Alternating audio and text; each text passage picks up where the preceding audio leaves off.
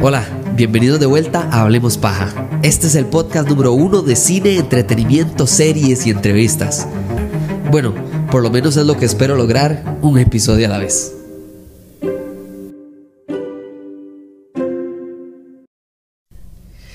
Hay que ser sincero, de verdad que uno no debería de criticar algo porque es tico y tampoco debería de alabar algo porque es tico.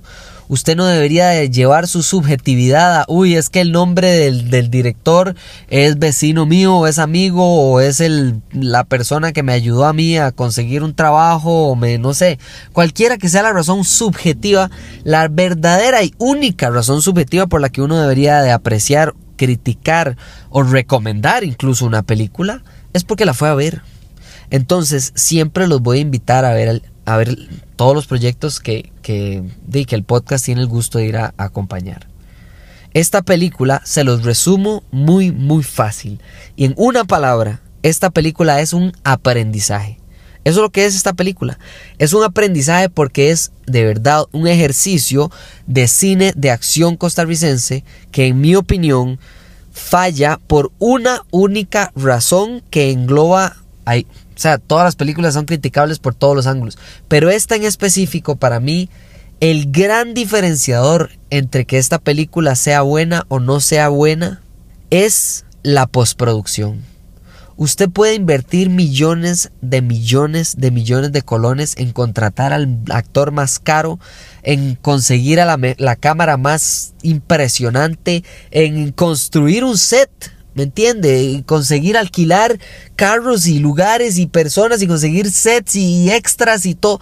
Que si su editor de audio y video no sabe transicionar y posicionar el argumento que usted está tratando de llevar al cine, es, no importa la persona que usted tenga. Puede estar Leonardo DiCaprio puede estar Martin Scorsese detrás de la cámara, que si la postproducción no es correcta, la película jamás va a resaltar sus bondades, porque todas las películas tienen cosas buenas y cosas malas. Todas. Esta película es un aprendizaje para quienes, para el director, que claramente está haciendo su esfuerzo de ser una película de acción. Para los actores que no tienen experiencia y que esto les dio y los llenó probablemente de historias, de aprendizaje, de prácticas buenas, de prácticas malas y de críticas y de críticas constructivas, porque una cosa es criticar nada más idiotamente y decir, ah, esta es la peor película de la historia de la humanidad. No, no, argumente la razón verdadera por la que esta película no es para usted por la que usted esta película le parece que no funciona. Y en mi caso, no funciona porque vi un aprendizaje, no un producto final. Y eso, eso es lo que verdaderamente critico de esta película. Si usted tiene la integridad de ir y entrevistar a las personas, usted sin ningún problema puede llegar y darles la cara y decirles muchísimas gracias, pero este producto no fue para mí. Porque yo siempre veo las películas muy desde un punto de vista auditivo y la postproducción es lo principal en el tema auditivo. Los efectos de fondo, la si usted está coordinando la boca y lo que dice con cuando está grabando algo en postproducción.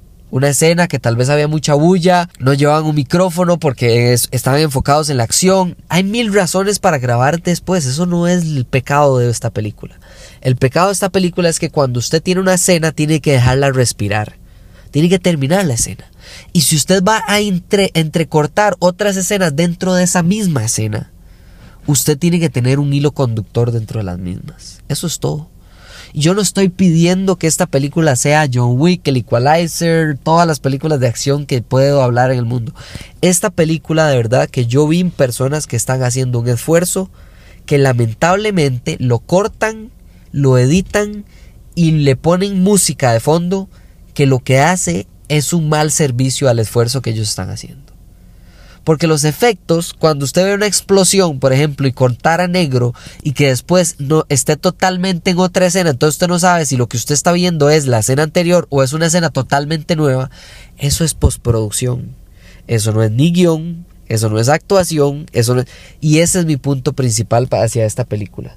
Yo no estoy aquí para atacar películas y por eso este episodio es tan corto, porque no me agrada para nada hacer esta crítica hacia una respetuosamente hacia un proyecto que claramente hizo el esfuerzo y además me dio la felicidad de entrevistarlos y se abrieron hacia el podcast y se los agradezco muchísimo.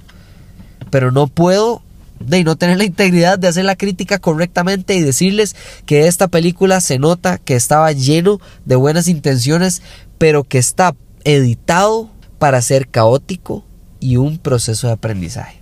Y quiero cerrar con esto. La única manera de hacer y forjar su opinión acerca del cine es verlo. Si es la mejor película que usted ha visto, usted no lo va a ver desde el prólogo. Y si es una película mala, usted tampoco lo puede nada más juzgar desde el prólogo.